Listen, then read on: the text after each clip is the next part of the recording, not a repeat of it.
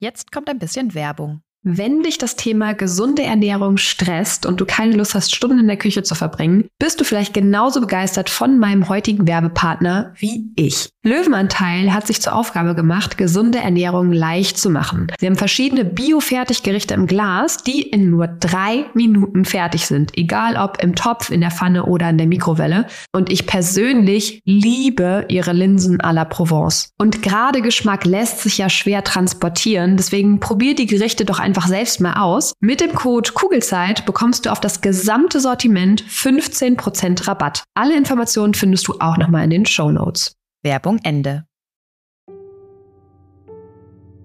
Hallo und herzlich willkommen bei deinem Kugelzeit Coaching Podcast, der Podcast für deine glückliche und gelassene Schwangerschaft und dein Wegbegleiter für mehr Leichtigkeit im Mama-Alltag. Mein Name ist Jill Bayer, ich bin Psychologin, Resilienztrainerin und Mindset Coach und Selbstzweifel in der Schwangerschaft oder als Mama kenne ich nur zu gut, weil es noch gar nicht so lange her ist, dass sie mich fast täglich begleitet haben.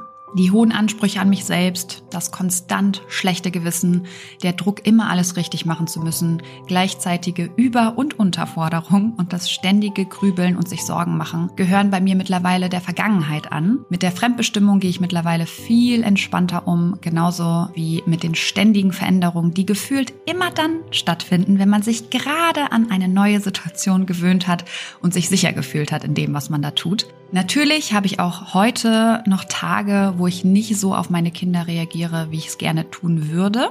Das liegt dann bei mir aber an zwei Dingen. Entweder ich bin einfach total müde oder ich werde durch irgendwas getriggert. Und gegen beide Sachen kann ich etwas tun, damit die Wahrscheinlichkeit steigt, dass ich wieder zu der Mama werde, die ich sein möchte. Und natürlich möchte ich nach wie vor das Beste für mein Kind bzw. für meine Kinder. Ich habe aber mittlerweile verstanden, dass ich dafür den Blick vor allem auf mich selbst richten darf. Und genau das tue ich jeden Tag aufs Neue weil unsere Kinder halten uns tagtäglich einfach nur den Spiegel vor und zeigen uns sehr schön, an welchen eigenen Themen wir noch arbeiten dürfen. Und durch diese neue Perspektive besteht mein Mama, aber auch mein Businessalltag überwiegend aus Leichtigkeit und mit einer inneren Ruhe und Gelassenheit und das, obwohl ich nie gedacht hätte, dass das wirklich möglich ist.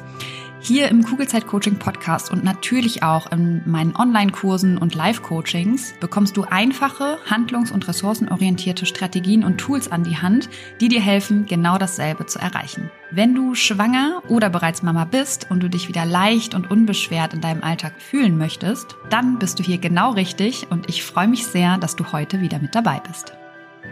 Heute darfst du dich mal wieder auf ein sehr spannendes Interview freuen, denn die liebe Imke van der Linde ist zu Gast im Kugelzeit Coaching Podcast und Imke ist Hebamme mit mehr als 30 Jahren Erfahrung eine Oldenburger Koryphäe sozusagen. Und ich habe mich wirklich sehr gefreut, als sie zugesagt hat, mit mir zu sprechen. Und heute ist es endlich soweit und sie teilt ihr wertvolles Wissen mit dir. Beziehungsweise kannst du heute die erste von zwei Folgen hören. Das Interview ging insgesamt über anderthalb Stunden, weil Imke einfach unglaublich viel Wissen hat und das eben auch mit dir teilt.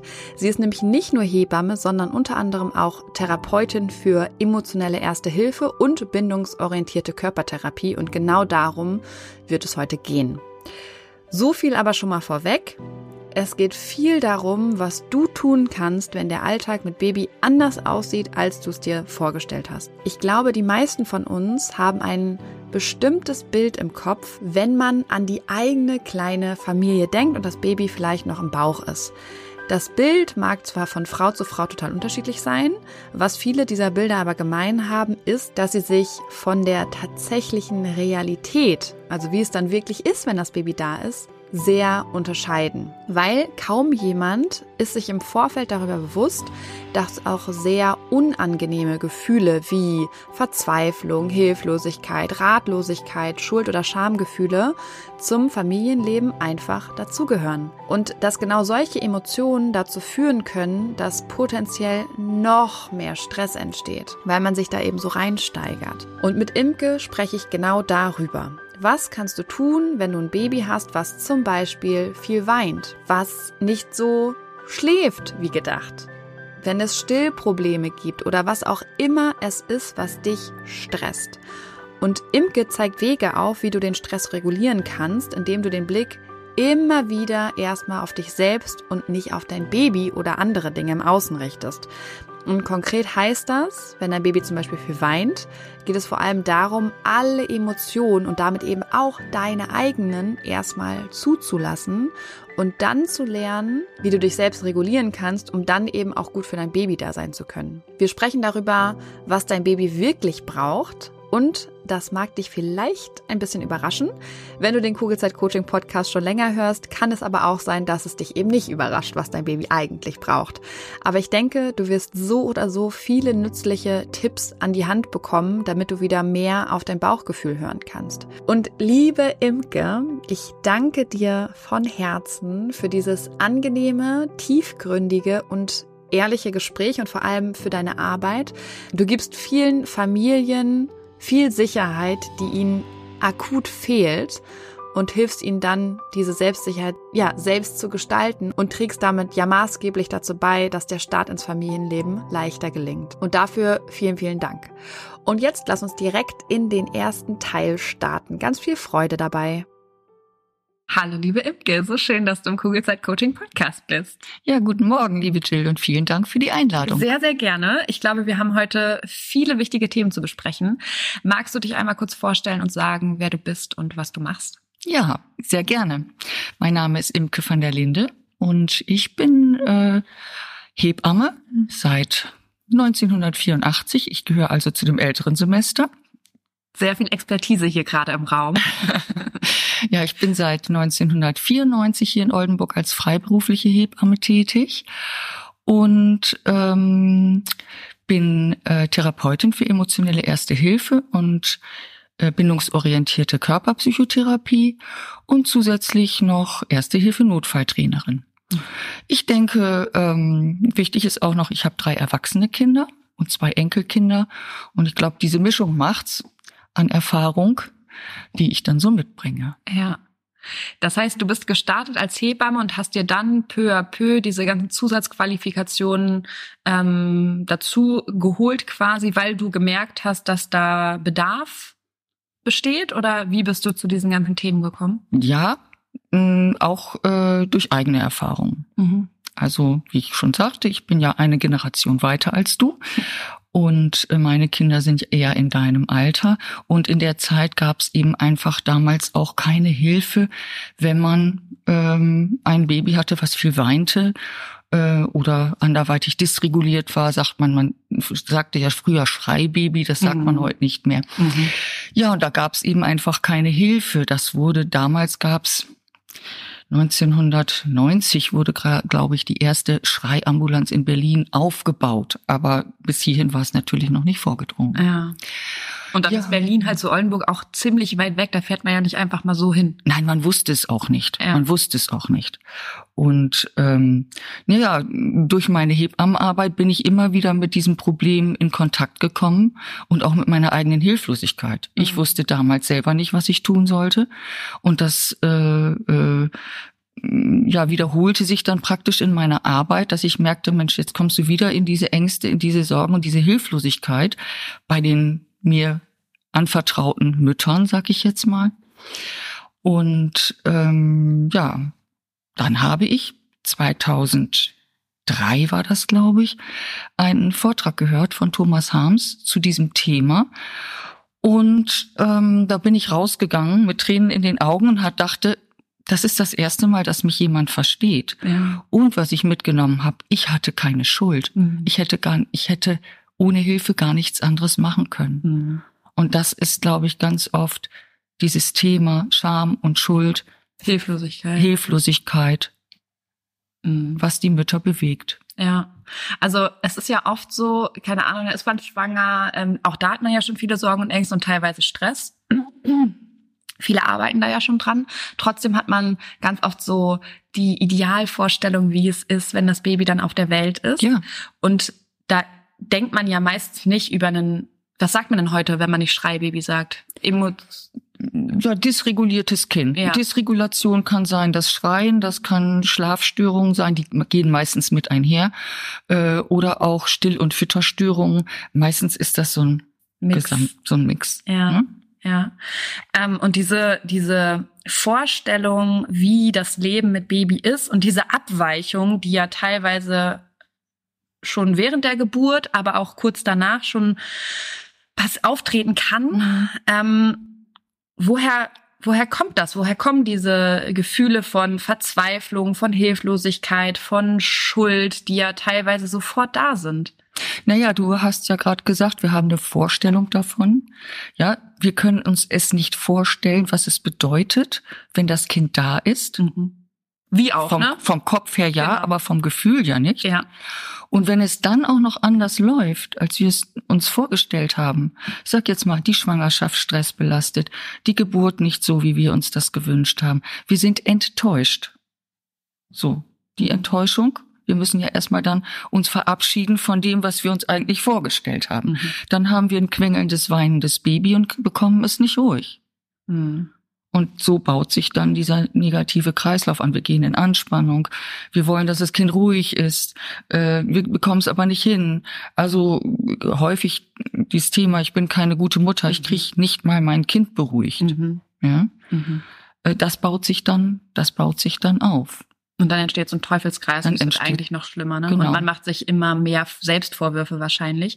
Du hast jetzt vorhin gesagt, du hast, nachdem du diesen Vortrag gehört hast, das erste Mal das Gefühl gehabt, hey, ich hätte gar nichts anders machen können. Ja, ich hätte schon was anders machen können, aber ich wusste es damals ja noch nicht. Was, was? Also ich habe mein Bestes getan. Ich mhm. habe versucht, mein Kind ruhig zu bekommen. Mhm. So. Mhm. Aber dass das nicht die Lösung ist, das merkt man daran, wenn man all die, die Maßnahmen ergreift, um sein Kind ruhig zu bekommen, ob das das Hüpfen auf dem Petsyball ist, ob das das äh, extreme Schuckeln ist, ob das das äh, ähm, Föhnen, das Rauschen, das Autofahren, das äh, äh, Ruckeln über Kopfsteinpflaster mit dem Kinderwagen. Das sind ja alles nur verzweifelte äh, Maßnahmen, um das Kind ruhig zu bekommen, weil ich das Weinen nicht, nicht mehr ertragen kann. Ja, und das ist ja? eher Symptombekämpfung, ne? Das ist, ja, das Innere des Babys beruhigt sich dadurch ja. nicht. Und das merkt man daran, dass diese Maßnahmen nicht nachhaltig sind. Mhm. Ja, wenn ich damit aufhöre, fängt das Kind ja wieder an zu weinen. Ja, ja. Äh, die Maßnahmen sind insofern gut, weil die äh, Mütter, Väter sich in dem Moment etwas beruhigen können, dass die etwas zur Ruhe kommen können, weil sie wissen, in dem Moment hilft es. Mhm. Das heißt, die können dann ein bisschen runterfahren. Aber wie gesagt, es ist ja nicht nachhaltig. Ja. Was wäre denn nachhaltig? Ja, und da kommen wir zur EEH. Ne? Ja.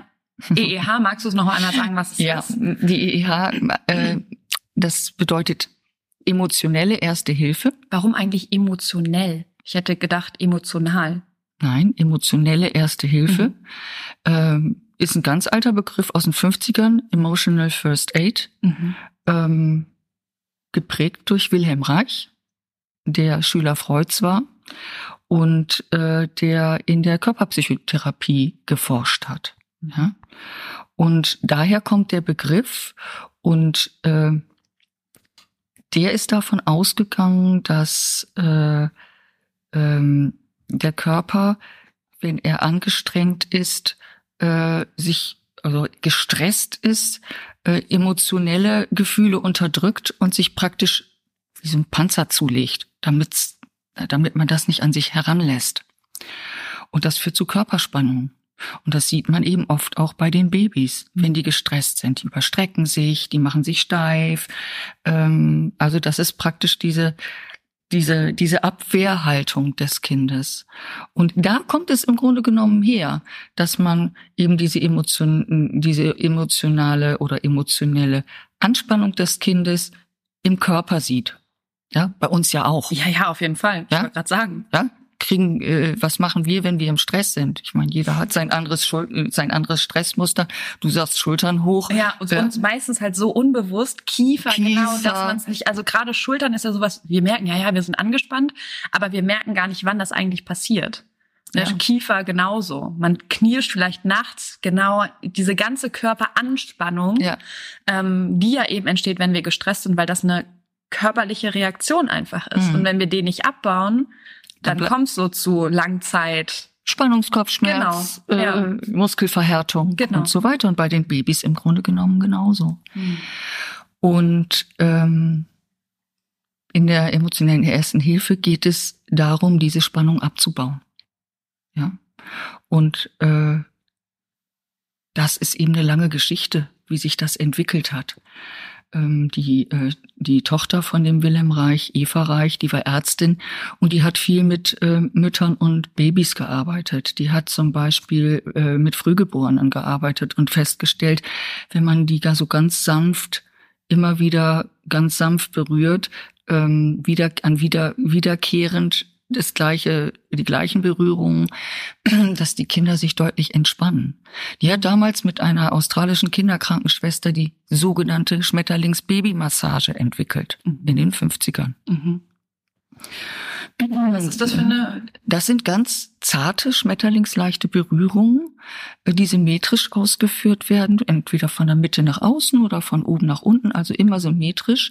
Und es sind drei Berührungsformen. Einmal ein flächiges Streichen, ein ganz sanftes Schütteln der Muskulatur, also so auch wirklich ganz leicht, nur mit den, ein Vibrieren im Grunde genommen nur, und ein punktuelles Kreisen. Und daraus hat sie eine eine Massage entwickelt, die im Grunde genommen keine Massage ist, weil man also das Kind nicht von oben bis unten durcharbeitet, sondern wirklich immer guckt, wo mag das Kind gern angefasst werden, wo mag es diese Berührung, wo spendet es Sicherheit. Mhm. Und äh, diese äh, Arbeit ist weiterentwickelt worden durch Thomas Harms und Mechthild Deiringer insbesondere, die daraus das Bindung durch, die Bindung durch Berührung entwickelt haben. Mhm. Da gibt's auch ein sehr schönes Buch dazu. Ähm, und das ist wirklich sehr, Wie heißt das Buch? das heißt Bindung durch Berührung. Ah, okay.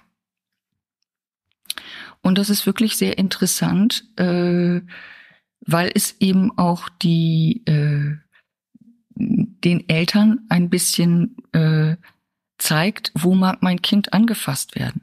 Mhm. Ja, es, es hat viel mit Beobachtung zu tun, sehr viel Verlangsamung drin, um in guten Kontakt äh, mit dem Kind zu kommen. Und wahrscheinlich auch wenig Wertung reinbringen, oder? Wertfrei, absolut Mhm. wertfrei. Mhm. Magst du's? Mhm. Oh ja, ich sehe, das findest du jetzt gut, da bleibe ich mal ein bisschen. Mhm. Ja, also es ist sehr viel Langsamkeit darin, sehr viel Kommunikation zwischen Elternteil und Kind. Ja, so erstmal so als Einstieg. Mhm. Dann hat es sich das Ganze sich weiterentwickelt, die IEH durch äh, Thomas Harms, der wie gesagt Der ja auch hier aus Bremen kommt. Der um kommt- die Ecke. der kommt um die Ecke. Das war mein großes Glück. Äh, denn es waren viele, viele Jahre, die ich dahin gefahren bin. Äh, mittlerweile sind es ja fast 20. Und wir sind ja immer noch im engen Kontakt. Meine Supervision mache mach ich ja immer noch bei ihm. Hab jetzt gerade auch noch mal eine Ausbildungsgruppe begleitet. Das war auch wieder eine ganz tolle Erfahrung nach all den Jahren, äh, jetzt noch mal mit meinem jetzigen Wissen darauf zu gucken und das noch mal neu zu erleben. Ja, also der hat in all den Jahren das eben weiterentwickelt ähm, und sehr viel an neuem Wissen dazu genommen, wie die äh, Pränatalwissenschaft zum Beispiel, die Traumaforschung. Äh, es geht um die Bindungsforschung. All das, was man vielleicht früher noch nicht wusste, die Hirnforschung insbesondere. Ja, es hat sich unheimlich viel getan, was wir heute feststellen können oder was erforscht worden ist in all den Jahren, was man früher eben noch gar nicht wusste. Ähm, wir sprachen gerade noch drüber, dass man bis in die 80er Jahre hinein dachte, das Nervensystem eines Neugeborenen ist unreif. Die würden kaum Schmerz empf- empfinden. Und das, Wie kommt man auf sowas? naja, weil man es vielleicht gar nicht feststellen konnte. Aber Ja, die also- Babys weinen doch, hätten, haben da doch auch geweint, wenn, oder? Ja, aber äh, man hat eben ist davon ausgegangen, dass ein ein äh, äh, Babykörper unreif ist. Natürlich. Was er ja teilweise auch was, ist. Was er ist. Es ist das einzige Säugetier, was nicht auf die Beine kommt und äh, am hilflosesten ist, im Grunde Ja. genommen, wenn es auf die Welt kommt. Und dann hat man einfach Da hat man geschlussfolgert, geschlussfolgert, das Nervensystem ist auch noch nicht ausgereift. Und so hat man natürlich auch die ein oder andere Intervention vorgenommen ohne Schmerzmittel oder ohne Narkose. Und ähm, ja, da darf man gar nicht drüber Nee, nachdenken. ah, also ich merke richtig, wie mein Herz jetzt gerade auch schon wieder rast. Das hattest du ja vorhin im Vorgespräch auch erzählt und es ist einfach schrecklich. Ne? Also Ja. auch, ähm, wir haben ja auch darüber gesprochen, Kinder nach der Geburt erstmal komplett getrennt von der Mutter. Ja.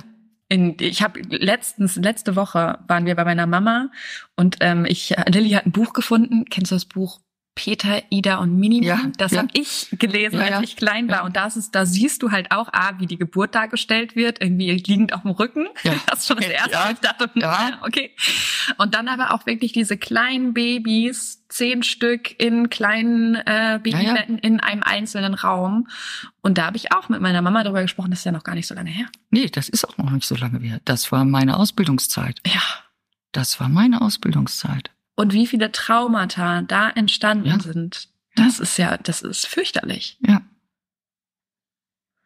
Also auch da kann ich nur, ich, da kann ich nur sagen, ich bin froh, heutzutage zu leben, wo das eben, wo es gang und gäbe ist, dass ähm, man weiß, dass es für die Bindung unglaublich wichtig ist und fürs Baby generell sofort bei der Mama zu sein. Oder wenn das nicht geht, auf we- irgendwelchen Gründen auch immer zumindest viel Körperkontakt zu haben. viel Körperkontakt zu haben und auch vielleicht wichtig ist zu wissen, auch das kann man in gewisser Weise reparieren. Ja.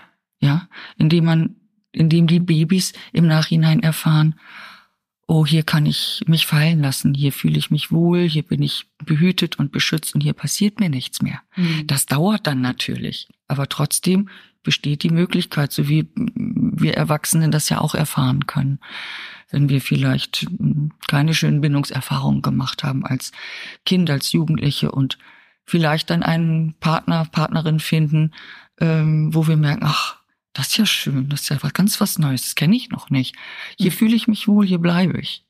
Also das ist im Grunde genommen eine Reparatur der Erfahrung, die wir gemacht haben. Und das ist möglich. Ja. Das ist auch bei Babys möglich.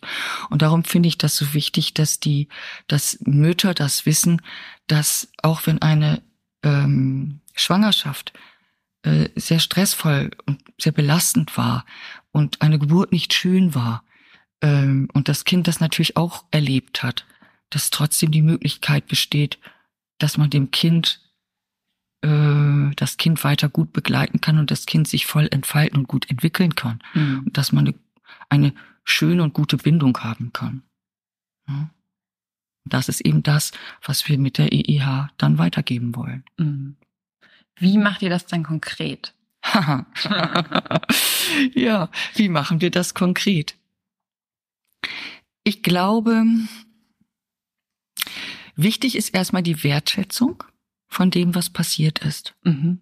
Das Annehmen, Nicht mehr mit der Realität streiten? das Annehmen, dass es schlimm war, Mhm. dass es bedrückend war, dass es anders war, als wir uns das vorgestellt haben, dass es traurig ist, dass man wütend sein darf, dass man weinen darf. Ich glaube, das ist erstmal ganz, ganz wichtig, dass es sein darf und dass es mal gehört wird. Mhm.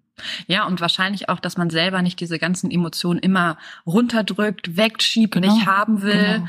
ähm, weil das Problem ist dadurch, die kommen immer wieder hoch. Ja, Und du kannst eben auch, ähm, wenn du eine Geburt hattest zum Beispiel, die nicht so war, wie du es gerne gehabt hättest, kommt das spätestens am ersten Geburtstag immer Ja. wieder hoch. oder in der erneuten Schwangerschaft. Oder das. Und aber ja auch, du kannst, dein Kind kann schon 50 sein. Und trotzdem hast du immer wieder die gleichen Gefühle in Bezug auf die Geburt. Ja, Und das ist das genau, geht mir ja genauso.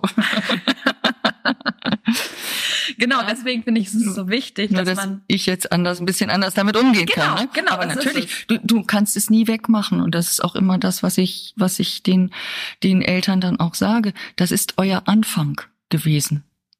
Den könnt ihr nicht verändern. Der bleibt. Und das ist traurig, aber äh, man kann sich auch davon verabschieden und ähm, gucken, was kann ich jetzt damit machen? ja genau das Beste dann daraus machen. Was kann ich jetzt machen, beziehungsweise was kann ich verändern? Und wie kann ich es in meinem Inneren verändern? Genau. Und das, das ist da, das, wozu wir dann kommen. Es ist letztendlich die Haltung, die wir verändern müssen. Oder müssen, nicht dürfen. können, ja. dürfen. Ja, ja. Weil genau ja. das ist es nämlich, was du sagst. Es kommt auf unsere Interpretation drauf an. Ne? Und egal, wie die Geburt jetzt zum Beispiel gelaufen ist, ähm, es kommt darauf an, wie ich auch da wieder das interpretiere und da welche Wertung ich da reingebe. Und ich kenne so viele Frauen, die zum Beispiel einen Kaiserschnitt haben mussten, die danach sagen, ich fühle mich nicht als vollwertige Mama. Ja. Und das ist ja, ähm, das ist eine Interpretation, die dann dazu führt, dass ich mich auf eine bestimmte Art und Weise fühle und das im schlimmsten Falle eben für den Rest meines Lebens mitschleppe. Und das zeigt sich ja auch in meinem Verhalten im Alltag dann. Mhm. Ist da die EH auch ähm, ein Tool, was man nutzen kann? Ja, es ist wie gesagt, wir fangen an erstmal mit äh, äh, mit der Geschichte, mit der Exploration. Was was macht dir Stress? Mhm. Was ist deine große Sorge? Was steht im Vordergrund? Mhm. Und dann gucken wir, äh, wie macht sich das bemerkbar? Wie macht es sich, grübelst du viel, denkst du viel? Wo macht es sich im Körper bemerkbar? Wo, wie merkst du deinen, deinen, deinen Stress? Auch ein Beleg, den viele verloren haben. Ja, mhm. und das ist häufig so, dass sie es gar nicht beschreiben können. Mhm. Und das kann man zum Beispiel dann, hm, wenn das ganz schwierig ist, wenn man, äh, also wenn die Person sich nicht äh, gut in ihrem Körper zurechtfindet, dass man einfach erstmal eine Körperwahrnehmung macht, dass man mal eine kleine Visualisierung macht. Äh, wie fühlt sich dein Körper an, wenn du einen schönen Moment hast mit deinem Baby? Mhm. Ja, und dann das zu spüren und zu fühlen. Mhm. Und dann kann man sagen, wie ist es denn, wenn dein Baby weint? Mhm. Wie, was passiert dann in deinem Körper? Und so kommt man dann langsam diesen Stressmustern äh, auf die Schliche. Und darum, es geht darum, im Grunde genommen auch ein Frühwarnsystem einzurichten, dass die Eltern merken, okay, jetzt merke ich, jetzt kriege ich wieder Stress, und das überträgt sich wieder aufs Baby. Das Kind ist alarmiert, weint mehr, Mama, Papa sind alarmiert, sind aufgeregter und so schaukelt sich das Ganze hoch. Also der Stresspegel steigt. Mhm. Und dann wird's immer schwieriger, das wieder zu unterbrechen. Mhm. Und es geht darum, vielleicht auch ähm, mal das Weinen nicht wegzumachen, sondern vielleicht mal hinzuschauen zu mhm. Gucken, warum weint mein Baby eigentlich überhaupt? Mhm. Ich, ich bleib jetzt mal beim Weinen ja, oder ja. warum? Weil es am einfachsten ist, das zu beschreiben. Ne? Ja. Es gibt ja, also sagen wir mal, es kommt jemand zu dir, der ein Schreibaby hat oder ja. ein, ein dysreguliertes Kind. Ähm, ich könnte mir vorstellen, dass dann diese Hilflosigkeit da ist, dass man sagt, ich weiß nicht, warum es weint. Ja, ja, ja. Und die meisten fangen dann natürlich erstmal an, hat's Hunger, hat's Durst, ist zu warm, ist zu kalt, hat's die Windel voll, hat's einen wunden Popo, wie auch immer. Also die ganzen Grundbedürfnisse. ist es müde? Äh, aber es wird immer versucht, das Weinen Weg. wegzumachen. Ja. Und wenn ich versuche, etwas wegzumachen, dann schiebe ich es von mir weg und bin in der Anspannung. Ja. Und was auch viel anstrengender ist, dieses Wegschieben. Ne? Und wenn ich, wenn ich versuche, es anzunehmen und zu sagen, ach Mensch, jetzt musst du wieder weinen. Jetzt haben wir alles ausprobiert und nichts geht. Nichts hilft. Komm mal her. Ich tröste dich mal. Mama weiß gar nicht mehr, was sie machen soll oder Papa. Jetzt bin ich also wirklich auch ratlos. Komm mal her. Ich halte dich mal fest. Wir laufen mal ein bisschen ich sing dir mal ein Lied vor, dann wird man weich. Mhm. Das ist das Annehmen. Mhm. Das ist nicht das Wegmachen, mhm. sondern okay, du brauchst das jetzt mal. Mhm. Wenn du zu mir kommst und sitzt da Tränen überströmt äh, und willst mir was erzählen, bist außer dir und ich sag, iss mal was, iss mal eine Banane, ist Serotonin drin, das, äh, ne, das hilft. Brauchst du eine Decke, ist dir kalt? Äh, dann würdest du sagen, ich sag mal, geht's noch? Kannst du mir mal zuhören? Ja. Ja, also jetzt mal auf uns bezogen, es ist nichts anderes. Ne? Ja. Ja, das stimmt. Und ich glaube, dieser, dieser Perspektivwechsel ins Baby rein Ja. ähm, fällt den meisten auch schon sehr schwer. Aber ich finde, wenn du das überträgst auf zwei Erwachsene, Ja. dann wird es meistens so deutlich. Dass man dann eben auch sagt, und auch wahrscheinlich ist dieses Aussprechen, Ja. dieses auch mal sagen, ich weiß jetzt gerade nicht, was du brauchst, aber ich bin da. Erzähl mal. Genau. Ich höre dir zu. Ja.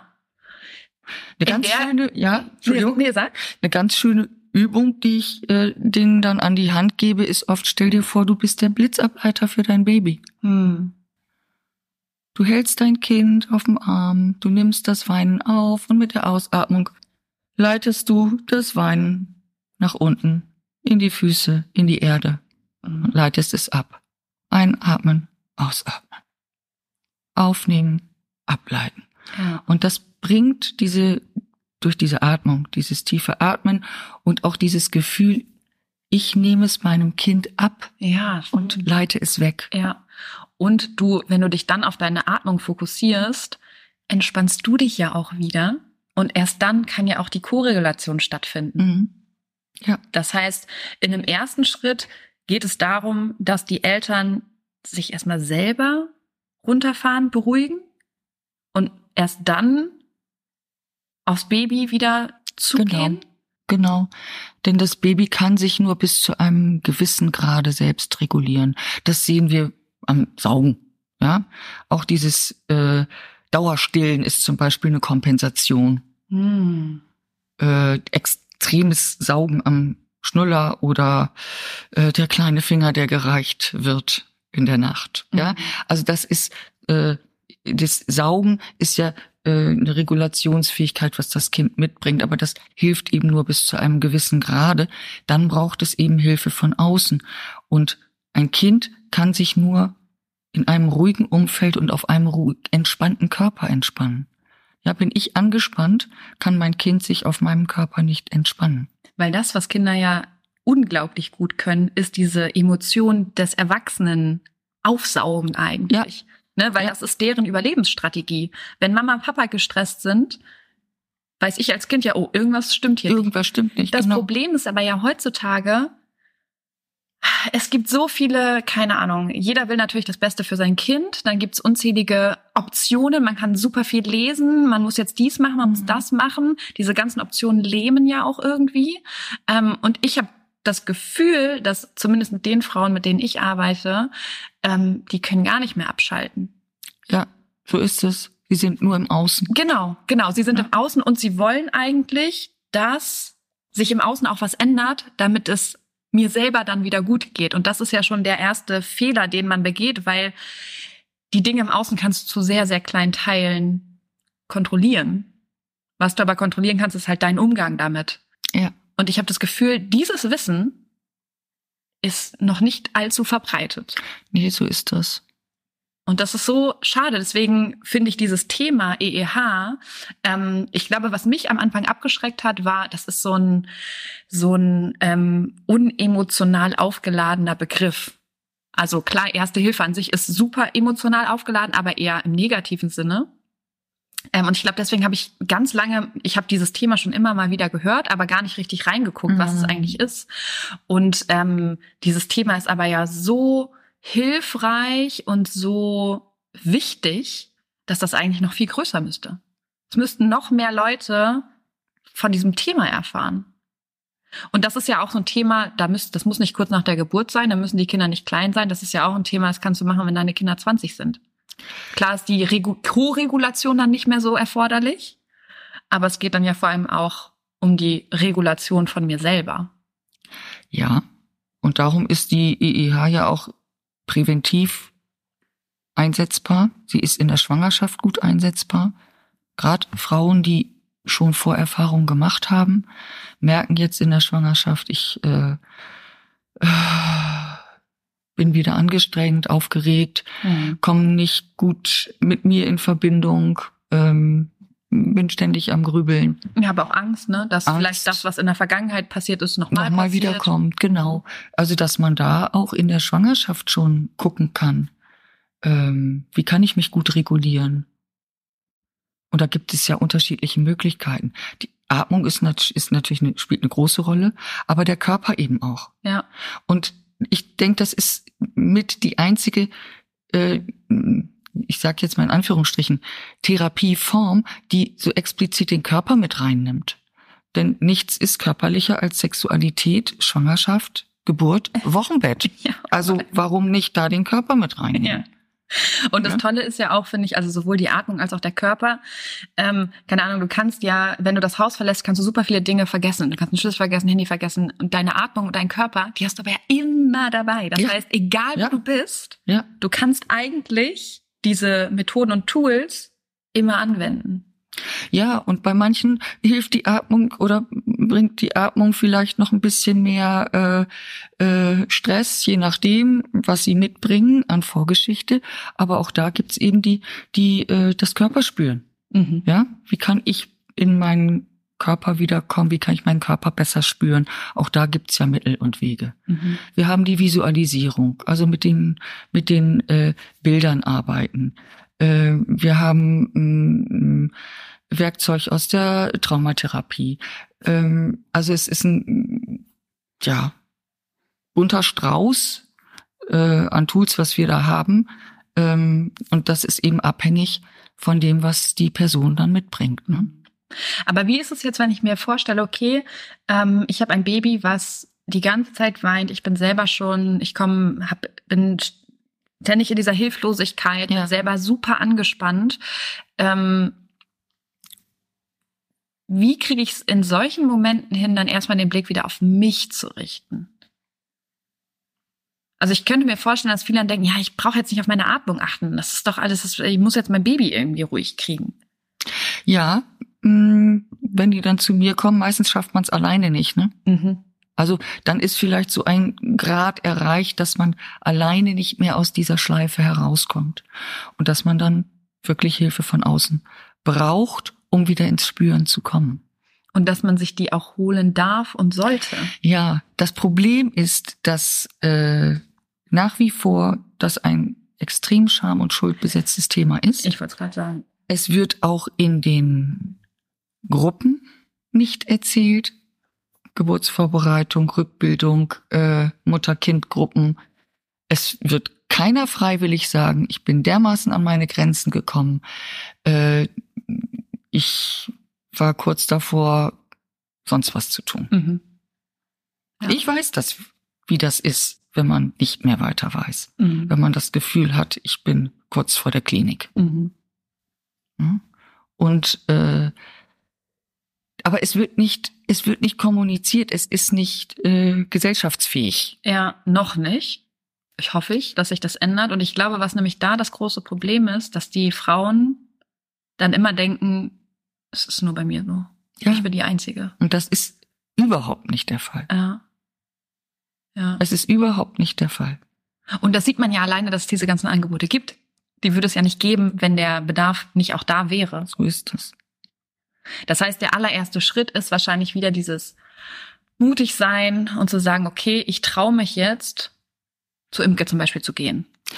Ja, dann überleg doch mal, wie war es früher, als noch, als es noch Großfamilien gab. Mhm. Ja, da, wenn man nicht mehr konnte, Oma kannst du mal. Mhm. kannst du mal eben auf mein Kind aufpassen? Äh, ich habe bei der Nachbarin im Garten gestanden, im Kinderwagen, die hat mal aufgepasst. Meine Großmutter wohnte bei uns mit im Haus, die hat mal aufgepasst.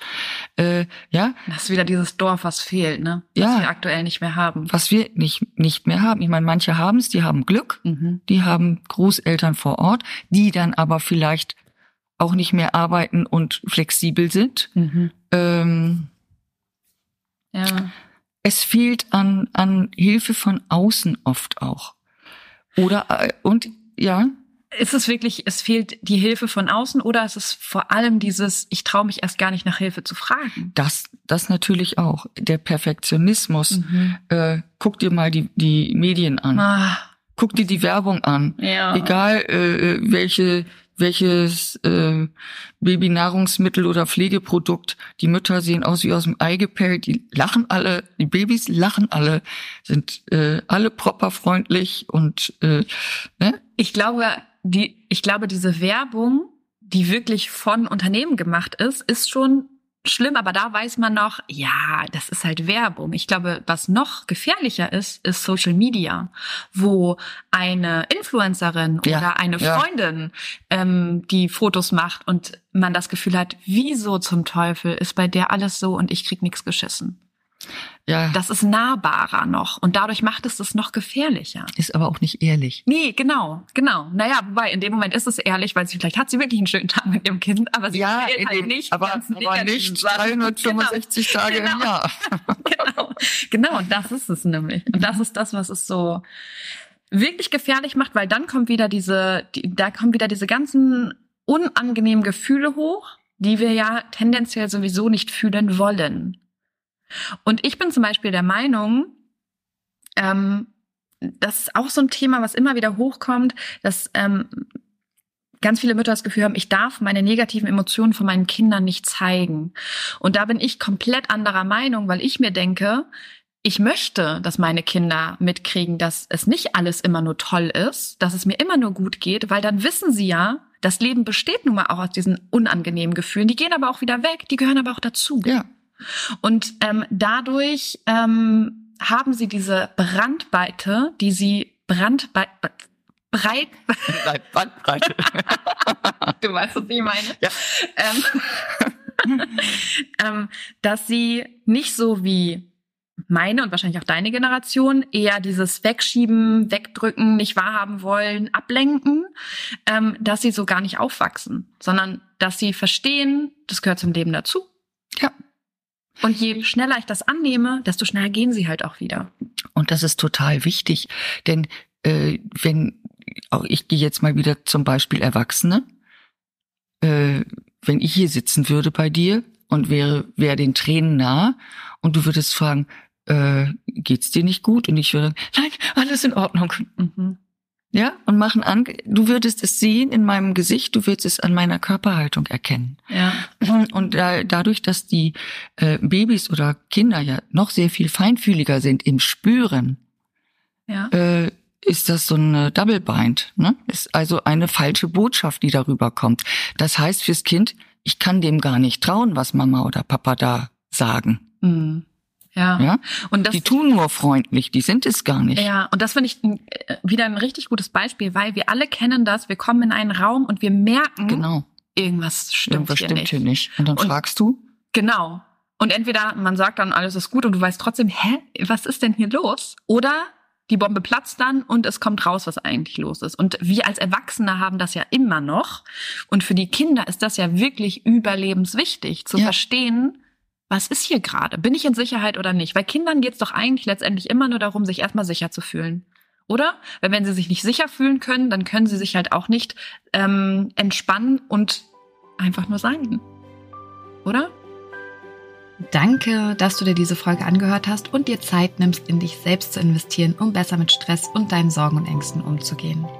Wenn dir der Podcast gefällt und hilft, dann bewerte ihn gerne oder schreib sogar eine kurze Rezension. Damit würdest du meine Arbeit wertschätzen und mir gleichzeitig eine sehr große Freude machen. Abonnier den Podcast auch sehr gerne, damit du immer auf dem neuesten Stand bist und jede Folge mitbekommst. Und wenn du eine Freundin hast, die aktuell schwanger oder sogar schon Mama ist, dann erzähl ihr gerne von diesem Podcast und empfehle ihn weiter. Du hast den Kugelzeit Coaching Podcast aus bestimmten Gründen gesucht und gefunden und deine Freundin wird ganz ähnliche Themen haben wie du und ich denke auch ihr wird dieser Podcast genauso helfen können wie dir. Und wenn du noch tiefer gehen und eine spürbare Veränderung bei dir wahrnehmen möchtest, dann komm gerne in ein 1 zu 1 Coaching exklusiv mit mir an deiner Seite. Wenn du magst, begleite ich dich gerne zwei Monate intensiv und weich dir wirklich nicht von der Seite in dieser Zeit, bis du neue und für dich passende Denkgewohnheiten etabliert hast, die es dir ermöglichen, gelassen und voller Leichtigkeit auf alles reagieren zu können, was dich vor dem Coaching noch gestresst hätte. Wenn du lieber alleine und trotzdem angeleitet an deinem Mindset arbeiten möchtest, dann schau dir gerne mal meine Online-Kurse unter kugelzeitcoaching.de an oder falls du gerne liest, kann ich dir mein erstes Buch Kugelrund und glücklich sehr ans Herz legen. Ansonsten kannst du auch gerne bei Instagram unter kugelzeit.coaching vorbeischauen und wenn du schon bei Instagram bist, schreib mir doch gerne, wie dir die aktuelle Folge gefallen hat. Was nimmst du für dich mit und wenn du weitere Themen hast, die hier im Podcast besprochen werden sollen, dann melde dich auch sehr gerne, damit ich weiß, was dich wirklich interessiert. Wenn du magst, hören wir uns nächste Woche wieder. Bis dahin auf ein schönes Bauchgefühl. Ich glaube an dich und du solltest es auch tun. Deine Jill.